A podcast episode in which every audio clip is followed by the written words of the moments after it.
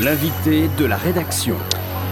L'invité de la rédaction nous emmène au cœur du jardin secret de la République, à près de 200 km de Paris, le domaine national de Chambord et euh, le théâtre depuis euh, Pompidou de parties de chasse qui se pratiquent euh, sous les ordres de la République et à l'abri des regards. Elles réunissent chaque week-end des politiques de, tous bords, des patrons du CAC 40, des hauts fonctionnaires, des champions sportifs, mais aussi des militaires étrangers ou des membres de familles royales européennes. 4400 hectares de secrets de diplomatie en off, comme on dit, où se nouent des relations informelles, où les les clivages politiques aussi euh, disparaissent. Euh, Marcelo Wisrid, bonjour. Bonjour.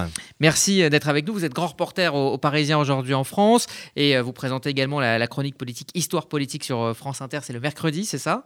Donc dans le jardin secret de la République, chez Plomb, vous nous invitez donc à Chambord, loin de ses regards, loin des caméras, dans un total secret dans, ce domaine de, chasse où, je le disais, il y a une sorte de goût de monarchie républicaine, totalement VIP, ce domaine de, chasse. Alors on croise euh, par exemple hein, Gérard Larcher, euh, le leader des Républicains, Christian Jacob, euh, Claude Bartolone, l'ancien socialiste, enfin le socialiste Claude Bartolone, ou encore Franck Provost aussi, mais l'aventurier écolo Nicolas Vanier, David Douillet, le patron du MEDEF Geoffroy Roux Bézieux, bref, énormément de monde. Et chaque année, vous dites 500 Français et étrangers viennent donc faire parler la poudre, hein, c'est vos mots, hmm. dans cet écrin de la République. C'est une enquête difficile que vous avez menée, tant la culture du secret est, central dans, ce, dans, ces, dans ces 4400 euh, hectares. Euh, on ne dit rien. Euh, déjà, pour planter des corps, est-ce que vous pouvez nous, nous résumer les origines de ces chasses dites républicaines qui sont tout droit héritées de la monarchie? Tout droit hérité, tout à fait, puisque euh, Chambord est un lieu choisi par François Ier. C'était là où il chassait et il s'est dit la forêt est tellement giboyeuse que c'est là que je veux construire mon château. Donc on a, c'est le seul château de la Loire d'ailleurs qui n'est pas à proprement parler sur la Loire. Il est au milieu d'une forêt. Donc c'est une tradition, la chasse. Alors à l'époque c'était de la chasse à cour, très ancienne, liée à ce que le prince voulait montrer de sa propre puissance. Et ça a perduré. Euh, elles sont devenues impériales sous Napoléon, sous Napoléon III. Elles sont devenues euh, présidentielles sous la Troisième République, la Quatrième et la cinquième. Et c'est euh, Pompidou qui décide d'utiliser cette forêt pour, pour mettre à l'honneur des chasses présidentielles dans le domaine de Chambord. Donc c'est un instrument de, diplomatie, hein, tout simplement, et de rayonnement de la France. Exactement, c'est-à-dire que l'État se dit qu'est-ce que j'ai, qu'est-ce que j'ai dans, dans, ma besace? Eh ben j'ai ces monuments, mais j'ai aussi les jardins de ces monuments, les parcs de, ces monuments. Euh, Rambouillet, par exemple, est très utilisé à l'époque. Marly-le-Roi, le parc de Marly-le-Roi pour chasser. Et euh, Chambord, c'est 5500 hectares. Mais dans ces 5500, vous l'avez dit, il y a 4400 hectares qui sont euh, interdits au public, on Fermés par les gendarmes. Hein. Fermés par les gendarmes quand il y a des, des, chasses. Ce qui fait que vous et moi, quand on y va visiter en famille ce château, il y a quand même un million de personnes aujourd'hui qui, qui visitent ce joyau de la Renaissance, vous passez à travers la forêt sans savoir que euh, dans l'essentiel de cette forêt qui vous est euh, interdite euh, se déroulent ces chasses pour 35, 36 fusils aujourd'hui, on dit. Euh, c'était même un peu moins euh, dans les années précédentes.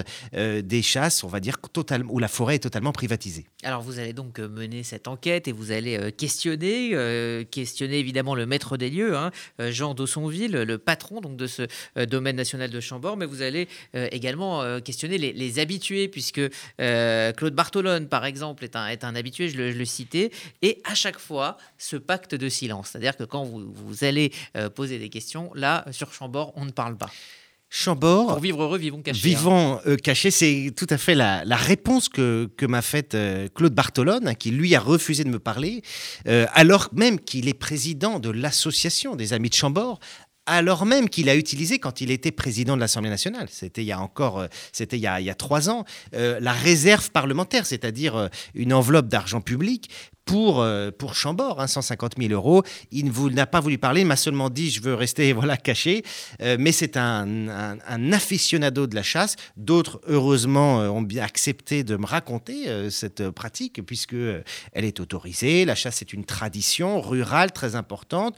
On est dans un domaine de l'État. Il n'y a pas de raison, me semble-t-il, journalistiquement, pour, qui, qui, qui justifie que tout soit absolument secret. Mais l'époque euh, on n'est plus dans une époque où les gens chassent, c'est plus très à la mode.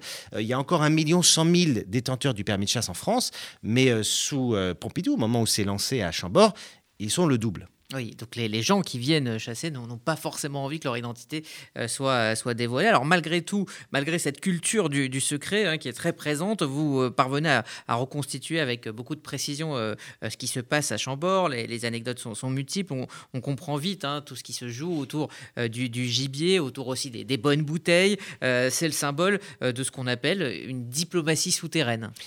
Oui, alors ça, ça a été beaucoup euh, développé ces dernières années. On fait venir euh, des, euh, des diplomates, par exemple autrichiens, des diplomates de, de, la Commission européenne, des membres de la Commission européenne. On fait venir des, des, Britanniques, des militaires britanniques en plein Brexit. Je raconte une scène où les deux états-majors se réunissent, chassent le sanglier. Il y a même un sanglier qui charge un, un général anglais. Il y a les mirages qui passent au-dessus de, de Chambord. Tout ça se fait dans le secret le plus total euh, et ça permet de faire des relations publiques. Euh, typiquement, dans une entreprise, on ferait du team building, on irait passer un week-end avec euh, les cadres pour euh, unifier tout le monde en faisant, je sais pas moi, de l'acrobranche. Et ben là, c'est autour de ces sangliers, dans cette tradition royale française, avec tout au fond le château qui se dessine entre quelques chaînes, qu'on fait, c'est qu'on montre aux étrangers le lustre de la tradition française. Et euh, à Chambord, il n'y a plus de droite, il n'y a plus de gauche. Là Plus aussi, je, vous cite, hein, page 43, si un homme politique a besoin de la neutralité bienveillante d'un adversaire avant une investiture, il peut sonder à Chambord un responsable du camp adverse. Je ne mets personne contre toi, mais euh, laisse-moi placer mon centriste, dans, mon centriste dans telle ou telle circonscription à charge de revanche. C'est là que ça se joue, où euh, là, il n'y a plus de clivage politique. Il y a plus de clivage, c'est, si vous voulez, la, c'est le revers, c'est, la conséquence du secret. Puisque tout le monde euh, sait que la règle du secret va être respectée, dans la mesure où les photos sont interdites, et dans la mesure où c'est un lieu de passion, où vous passez 24 heures avec euh, des gens à faire cette activité-là, au bout d'un moment, les barrières tombent, et ce saut du secret, de la confidentialité, fait que, euh, en fin de journée, entre deux tracks, dans le 4x4 qui vous amène d'un endroit à un autre, les langues se délient et ça crée des liens qui font que, alors je raconte des scènes, hein, le patron par exemple du groupe euh, La République en marche au Sénat va boire une bonne bouteille en pleine affaire Benalla avec euh, le patron euh, des Républicains, Christian Jacob, tout ça, on discute, on a passé la journée à chasser. Bref, à ce moment-là, on est un peu, j'allais dire copain comme cochon, mais si vous me permettez ce jeu de mots entre, sur les sangliers. Et, euh, et à ce moment-là, effectivement, il se passe euh, une sorte de camaraderie autour des carabines euh, qui, est, euh, qui montre que finalement, les, beaucoup d'opposition sont un peu, euh, devant les caméras, sont parfois un peu des postures. Alors il y a euh, ce chapitre hein, qui s'appelle Tiens, tu es là, toi. C'est-à-dire qu'effectivement, euh, ces, euh, ces, ces, listes d'invités euh, euh, sont construites, hein, elles sont réfléchies, euh, mais c'est une surprise sur le parking euh, de savoir qui on va rencontrer lors de, ce week-end de chasse républicain. On est comme dans un club un peu sélect, assez masculin, disons-le, il y a très très peu de femmes, dans lequel euh, les organisateurs sélectionnent qui sera euh, un peu l'heureux invité. Vous en êtes, d'où aussi l'importance de ne pas aller raconter derrière que vous en êtes, sinon vous n'êtes plus invité à nouveau. Et c'est là où vous découvrez effectivement c'est un des, euh, participants qui me raconte cette scène sur le parking. Vous voyez, tiens, euh, François Barouin est là, tiens, le préfet de l'Oise est là, tiens, euh, tel grand industriel a été invité. Et cette surprise, voilà, on passe la journée entre gens de bonne compagnie. C'est ça un peu l'état d'esprit.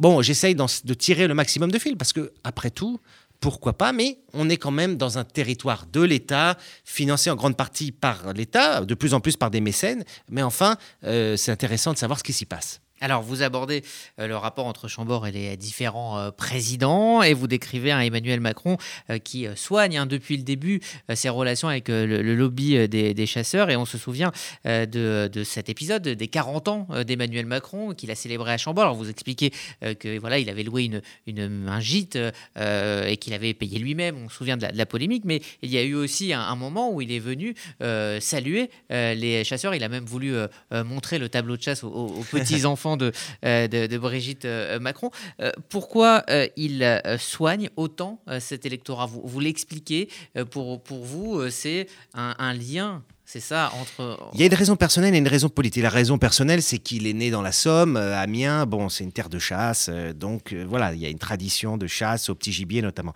Et il y a une raison politique, c'est que la ruralité, il l'a compris depuis le début et ça s'est confirmé ensuite. Hein, pensons aux gilets jaunes. C'est un peu son talent d'Achille. Comment faire pour essayer de parler à cet électorat Il se trouve que les chasseurs, c'est un réseau extrêmement structuré avec des fédérations départementales, mais euh, où les messages du haut arrivent très rapidement en bas, et il va quelque part s'allier avec ces chasseurs. Euh, les chasseurs, d'ailleurs, le patron de la fédération de chasse reconnaîtra euh, lors d'un congrès que c'est le plus grand président que, que, que, la chasse ait eu, en tout cas le plus grand défenseur de la chasse. Et c'est vrai qu'il va leur accorder un certain nombre de choses, dont une réforme de la chasse qui va réduire de moitié le prix du permis national de chasse et en échange de quoi les chasseurs vont écrire, par exemple, à, tous leurs adhérents euh, la semaine précédant le scrutin des européennes pour leur dire, bon, Emmanuel Macron, il a quand même fait des choses, etc. Donc il y a une sorte de donnant-donnant, de pacte, d'alliance euh, euh, objective, d'alliance d'intérêt qui fait que Emmanuel Macron soutient activement les chasseurs. Et n'a pourtant jamais chassé. Il ne chasse pas, lui, personnellement. Dans la famille de Brigitte, il y a même des, des défenseurs de la cause animale. Alors oui, je vais vous, je vais vous citer parce que tout se résume dans, dans, cette phrase. Brigitte lui rappelle tous les jours que le bien-être animal est important, glisse un membre du gouvernement. En même temps, en même temps, euh, il se reconnaît dans un bon gibier dégusté avec un bon verre de pinard. Il regarde la chasse comme il regarde certains mouvements de peinture dans la complétude du génie français. Parallèlement, il fait de la politique. Il sait que s'intéresser à la chasse est un acte de considération pour ces catégories populaires de milieu rural qu'on peut perdre au profit de Marine le Pen. Peut pas être plus précis, c'est un ministre important euh, du gouvernement qui le dit et euh, qui résume bien ça, c'est-à-dire qu'il y a du calcul politique, mais ça ne se résume pas seulement au calcul politique. Il y a aussi cette idée, euh, on le voit bien, le président Macron développe de façon, euh, euh, on va dire, sans arrêt croissante l'idée de l'art de vivre à la française. C'est un concept qu'il est en train de rôder hein, pour la présidentielle. Et la chasse fait typiquement partie de l'art de vivre à la française. Donc il a l'idée de cette tradition dont il est en train de faire un axe stratégique de campagne. Et puis il a le côté très électoraliste, on va dire très terre à terre, et c'est le cas de le dire pour les chasseurs de sangliers, euh, à savoir de, de, faire une sorte d'alliance électorale avec ce, ce groupe de pression qui est très important, qui a énormément de relais politiques. Hein. Le Sénat, c'est un repère de chasseurs. Tous les gens que vous trouvez euh, à Chambord, c'est des élus et c'est pas n'importe qui. Vous avez cité le président du Sénat, vous avez cité l'ancien président de l'Assemblée nationale. Vous avez euh, en 2000, euh, avant 2017, ça veut dire deux des quatre premiers personnages de l'État sont des chasseurs qui viennent à Chambord, qui défendent le monde de la chasse. Il y a, un vrai réseau très, très puissant et il sait que et il n'est pas le seul parce que ses prédécesseurs aussi, qui ne chassaient plus depuis Giscard, ont tous fait très attention à préserver l'outil euh, des chasses euh, présidentielles ou des chasses de la République. Même Chirac a été assez critique. Au final, a maintenu Chambord parce que on peut pas quand même se mettre complètement à dos en France les chasseurs. Oui, alors c'est vrai qu'il y a une, tentative de, réforme, c'est passé à des, euh, chasses de, régulation, plus des chasses présidentielles, on a essayé de mettre ça un peu de côté, mais finalement c'est toujours resté. Enfin, vous l'expliquez euh, en détail. Puis vous racontez, pour terminer avec Emmanuel Macron, euh, les coulisses de la démission de Nicolas Hulot. Et donc on, découvre, il était donc au ministère de l'Environnement, c'était une des plus grandes prises de d'Emmanuel Macron euh, de ce gouvernement Philippe I et vous expliquez euh, que sa démission, on la doit à un lobbyiste proche euh, d'Emmanuel Macron qui s'appelle Thierry Coste. Thierry Coste, hein, pro-chasseur, euh, dont j'ai eu des nouvelles encore hier, puisque là, il est en train de d'œuvrer en coulisses pour euh, obtenir des allègements de confinement pour les chasseurs, mais aussi pour euh, les pratiquants de golf, aussi pour les pratiquants d'équitation. Donc c'est quelqu'un, un personnage, on va dire, très présent en coulisses. Et ce jour-là, on est en août 2018, a lieu cette réunion finale sur la réforme de la chasse. Et, et quand et quand euh, Nicolas Hulot arrive, il avait demandé, hein, il avait posé une condition, je ne veux pas que Thierry Coste soit là. Ça fait 20 ans que ces deux personnages euh, se, croisent le fer. Par ailleurs, Nicolas Hulot est persuadé que dans les rumeurs sur la vie privée qui ont couru concernant Nicolas Hulot, euh, ce, ce, lobbyiste y est pour quelque chose. Je ne sais pas si c'est vrai ou si c'est de la paranoïa, mais en tout cas, il y a ce passif. Et quand il le voit, il se ferme comme une huître. Il, n'intervient pas pendant toute la réunion.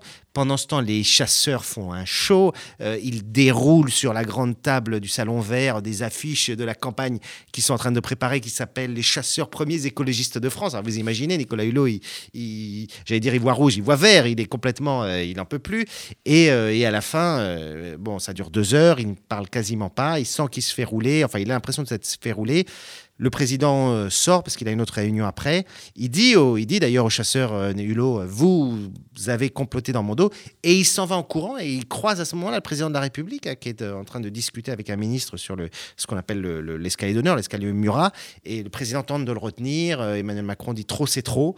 Et, bah, vous connaissez la suite. sur France Inter, le lendemain, démission fracassante en direct de Nicolas Hulot.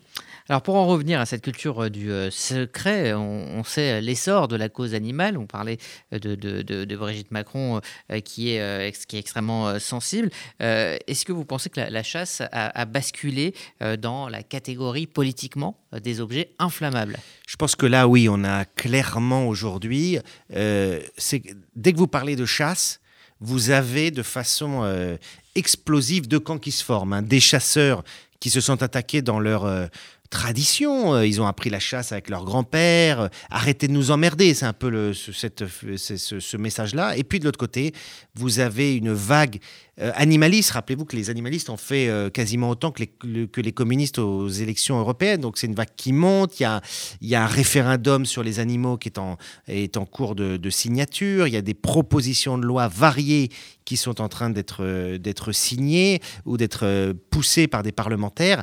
Et, aujourd'hui, la chasse, c'est un sujet extrêmement explosif. Regardez, aujourd'hui, vous pouvez chasser le grand gibier en période de euh, confinement à titre des dérogations, parce qu'il y a beaucoup de grand gibier, il faut le réguler, entre guillemets. Et pour autant, vous avez sur les réseaux sociaux énormément de campagnes euh, de communication, de, campagnes euh, de, mobilisation contre ces dérogations. Ce sont deux mondes qui, qui, qui s'entrechoquent. Et euh, je pense qu'en 2017, en 2022, euh, pour la prochaine présidentielle, je pense que c'est deux mondes vraiment qui vont se retrait dedans, si vous me permettez l'expression. C'est-à-dire qu'on a chez les chasseurs l'envie d'assumer une certaine fierté. Pourquoi on se cacherait Au fond, euh, on fait rien de mal, on chasse. Et, et de l'autre côté, vous avez une vague animaliste qui a envie d'en découdre. Et je pense que ça va être une des lignes de fracture de la prochaine présidentielle. Alors, il y a de la politique, mais il y a aussi euh, beaucoup d'anecdotes euh, très croustillantes. Vous passez tous euh, les présidents en revue. Alors, il y a des, il y a des, des, histoires absolument folles. Je ne sais pas par laquelle vous, vous, faire réagir. Alors, déjà, on, on, découvre un Pierre Lelouch ingérable avec un, fusil. Alors là, unanimité des témoignages, hein, c'est quand même assez rare. Tous les gens qui l'ont croisé, qui l'ont croisé sur une chasse, disent qu'il, disent qu'il est euh, dangereux, qu'il ne respecte pas les règles de sécurité. Et il y a eu un épisode hein, au début du, euh, du mandat de Nicolas Sarkozy où il a tiré de façon très très dangereuse par rapport à Frédéric Pechnard, qui était à l'époque le patron de la police nationale. Attention, hein. donc lui, comme il a, c'est un flic, il a un réflexe de flic, il prend sa carabine et il a deux doigts, il met en joue euh, le louche, il a deux doigts à son tour de tirer sur le louche. Bref, tout ça, c'est euh, aurait pu très mal se passer. Et le louche aujourd'hui est interdit de chasse à Chambord. voilà. Vous racontez aussi euh, le tableau de chasse bidonné de Giscard, euh, où là, bah, un peu comme un enfant, euh, avec son petit ballon, il fallait le laisser gagner. donc le président, en tout cas qui va chasser, donc le dernier président chasseur, c'était Giscard, et eh ben, il ne supportait pas qu'on fasse mieux que lui. Résultat, bah, il a pris, on va dire, l'ascendant, on lui a donné, on lui a donné une petite, voilà, une petite avance. quoi. C'est-à-dire qu'on considérait dans le décompte final, dans le tableau de chasse à la fin, on étale tout le, tout le qui a été tué. Et on s'arrangeait pour dire que la plus grande part avait été euh, l'œuvre du chef de l'État. C'est un grand classique. Hein. On retrouve ça. J'ai trouvé ça dans des journaux aussi à l'époque de Napoléon III. On y a, on, voilà, euh, le, président ou l'empereur, etc., est toujours celui à qui on crédite d'être le, meilleur chasseur. Si exception faite, si on a un, hôte de, marque, par exemple, un monarque qui vient, euh, très important, alors là, on va lui laisser un ou deux euh, lièvres ou faisans de plus, ou un ou deux sangliers de plus autre partie de, chasse euh, ubuesque, 1995, Jacques Chirac arrive au pouvoir. Euh, non, je voulais pas parler de celle-là. je voulais parler parce que Chirac, effectivement, a eu un rapport un peu compliqué avec, avec ce domaine de, de Chambord. Vous racontez là c'est en 2007, la partie de Muammar Kadhafi. Alors c'est une scène euh, stupéfiante. On savait qu'il avait chassé à Rambouillet. Moi je raconte ce qu'il s'y est passé réellement. Euh, Kadhafi arrive, on se souvient, il plante sa tente bédouin dans les jardins de l'Élysée, euh, il visite Versailles, il bloque tout. Bon, Et il demande à chasser. Alors d'abord, la cellule diplomatique de l'Élysée se dit tiens, Chambord. Et puis ensuite, la directrice de cabinet de Nicolas Sarkozy, non, non, Chambord, non, parce que Chambord, c'est du cochon, c'est du sanglier. Mettons-le plutôt, il sera peut-être plus à l'aise avec du faisan. Alors, faisan, c'est Rambouillet, l'autre grand terrain euh, de chasse traditionnel en France.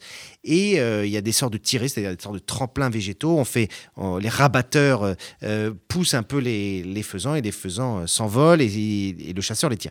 Il est tout seul, donc, euh, on lui fait l'honneur de. On lui envoie les, les faisans, sauf que euh, Kadhafi, il veut ses propres armes. Il veut des armes semi-automatiques. Là, on est avec des fusils, on n'est pas avec des armes semi-automatiques. Non, non, il veut. Alors, on lui explique que non. Son service de sécurité veut qu'on démonte tous les miradors de chasse qui sont dans le coin. On lui explique que c'est pas possible. Il arrive avec ses propres toilettes ambulantes, enfin ses services, parce qu'il a peur. on est en pleine parano, etc. Et surtout, il rate tout. Et il commence à tirer ce qui est un crime absolument euh, odieux pour un chasseur qui se respecte, sur les faisans à terre, ce qu'on appelle les faisans qui piètent. Et euh, c'est comme tirer sur un lièvre qui est dans son terrier. C'est innommable d'un point de vue de l'éthique de la chasse. Et, euh, il a deux doigts d'ailleurs de blesser des, des, rabatteurs. Et il part de cette opération de chasse qui était un, fiasco en disant, lui, il est content. Il dit, ben, organisez-moi ça à Tripoli, ce serait bien. Alors, euh, Chambord, en tout cas les chasses présidentielles, euh, a quand même euh, des ennemis, hein, notamment Brigitte Bardot, qui, vous le décrivez, obtient des, coupes budgétaires, c'est-à-dire que Chambord est attaqué, évidemment, par les défenseurs des, animaux à travers les décennies, à travers les présidences. Il va être attaqué en plusieurs étapes. D'abord Jacques Chirac, qui va essayer de fermer les chasses présidentielles, mais les défenseurs de ces chasses vont trouver euh, un argument. Et dans les défenseurs, à l'époque, il y a François Barouin, il y a Jacob, il y a des gens, des, tous des personnages museliers qu'on a aujourd'hui encore dans la classe politique.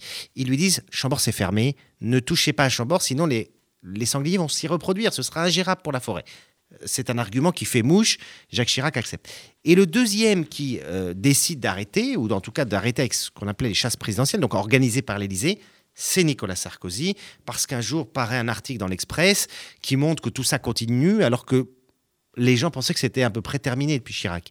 Et Brigitte Bardot, à ce moment-là, s'énerve. Elle, euh, elle, avec sa force de frappe médiatique, elle mobilise les écologistes. Et, et euh, Nicolas Sarkozy, qui n'est pas chasseur pour un sou, qui est un urbain, qui n'aime pas le vin, qui vient de Neuilly, il dit bon allez, on arrête tout ça. Ce qui se passe très concrètement, c'est que l'Élysée arrête de payer les frais de bouche, c'est-à-dire la restauration, mais ces chasses vont continuer, puisque je vous dis, j'ai fait l'enquête, on continue à 500 Finalement, personnes. personne n'aura eu la peau de Chambord. Personne n'aura eu la peau de Chambord, euh, sauf le confinement, puisqu'actuellement on ne chasse pas pour cause de confinement. Alors après avoir euh, nous avoir fait rentrer euh, dans, dans, les détails, les coulisses de cette chasse, alors je, voilà, je révèle un petit peu à la fin, mais tout est intéressant dans, dans ce livre vous dévoilez le poteau rose. Le poteau rose, c'est que euh, l'argument que vous venez de donner, c'est-à-dire que euh, les, euh, les sangliers vont se reproduire si ils ne sont pas chassés, au final, non, on les nourrit. Et en fait, c'est un Disneyland de la chasse. Tout à fait. On est, c'est le revers, si vous voulez, du spectacle. C'est-à-dire que l'argument, enfin c'est pas vous, mais c'est un de vos témoins. C'est ce que dit un, un cadre qui n'est plus, qui travaille plus là-bas, mais qui, en fait, si vous voulez, il ne faut pas qu'un invité rentre bredouille. Moi, l'État français, je vous invite, passer, je vais vous en mettre plein la vue. Vous êtes un, membre d'une grande famille royale autrichienne, je vais vous en mettre plein la vue. Vous allez voir ce que fait la France, vous allez voir François Ier, je vais vous mettre une bûche dans, le, dans, le, dans la cheminée, vous allez chasser, vous, vous faire plaisir avec, je vais vous faire un tableau de chasse majestueux avec des, avec des trompes de chasse à la fin. Mais vous pouvez pas passer une journée et n'avoir pas tiré. Alors, on s'arrange pour qu'il y en ait suffisamment. Alors comment on fait? Eh bien on les nourrit. On les nourrit. Il y a pour 80 000 euros chaque année de maïs qui est distribué. Or cet argument, évidemment, il est affreux pour euh, ceux qui euh, maintiennent, depuis Jacques Chirac, ont trouvé l'argument qu'a sauvé Chambord, à savoir, vous comprenez, de régulation, de il faut régulation, le faire, il faut le faire parce que on a 32 km de, de murs. Si on les tue pas, ils vont se reproduire. Non, on, on s'arrange c'est l'inverse. On, part du nombre de chasses qu'on veut faire dans l'année, du nombre d'invités, et à partir de là, on détermine quelle est la population d'ongulés, de, concrètement de, sangliers, et, même de, et même de, de, cerfs qu'on va euh, autoriser dans cette, dans cette forêt. Et vous terminez euh, votre livre euh, ainsi, Caché dans la forêt interdite, un monde fait de la résistance. Pour combien de temps encore ces parties de chasse racontent le lent crépuscule d'une pratique séculaire, de la politique avec ses rituels, ses barons locaux, sa convivialité républicaine, son ancrage rural et un fond de gauloiserie, alors que la société exige toujours plus de transparence, les safaris de la République sont condamnés à se réinventer s'ils ne veulent pas dépérir pour vous, on pourra assister à la fin de Chambord dans les, dans les années ou dans les présidences à venir c'est ce serait la tendance presque naturelle, c'est-à-dire que les, les, vagues actuelles sont des vagues de transparence, sont des vagues d'animalisme, donc je ne vois pas très bien comment ça peut tenir dans le temps, sauf à se réinventer. Et alors se réinventer, ça serait démocratiser l'accès. Euh, par exemple, ils ont fait venir des, pompiers qui avaient euh, sauvé Notre-Dame, voilà. Donc en faire quelque chose de cet ordre-là, sauf à être peut-être plus transparent sur qui il va, en faire, arrêter d'en faire un tabou. Enfin, je veux dire, c'est. Ça, ça, perdrait ce, côté club. Euh, club. ça, c'est vrai. Alors, euh, et tout, tout, va dépendre aussi de la capacité à défendre ce monde-là. Euh, il y a beaucoup de mécènes, il y a beaucoup de gens riches qui vont. et donc, c'est. en tout cas, c'est vraiment, c'est vraiment en suspens. Hein. On verra si dans 20 ans, on pourra faire un tome 2. c'est pas gagné. Merci euh, Marcelo Wilfried euh, euh, d'avoir répondu à nos questions. Ah, je rappelle le titre de votre livre, Le Jardin secret de la République. C'est chez Plomb et ça va vous plonger dans les secrets vraiment. C'est une, enquête minutieuse sur les secrets du domaine de, de Chambord et c'est partie de chasse VIP. Merci beaucoup. Merci à vous d'avoir été avec nous.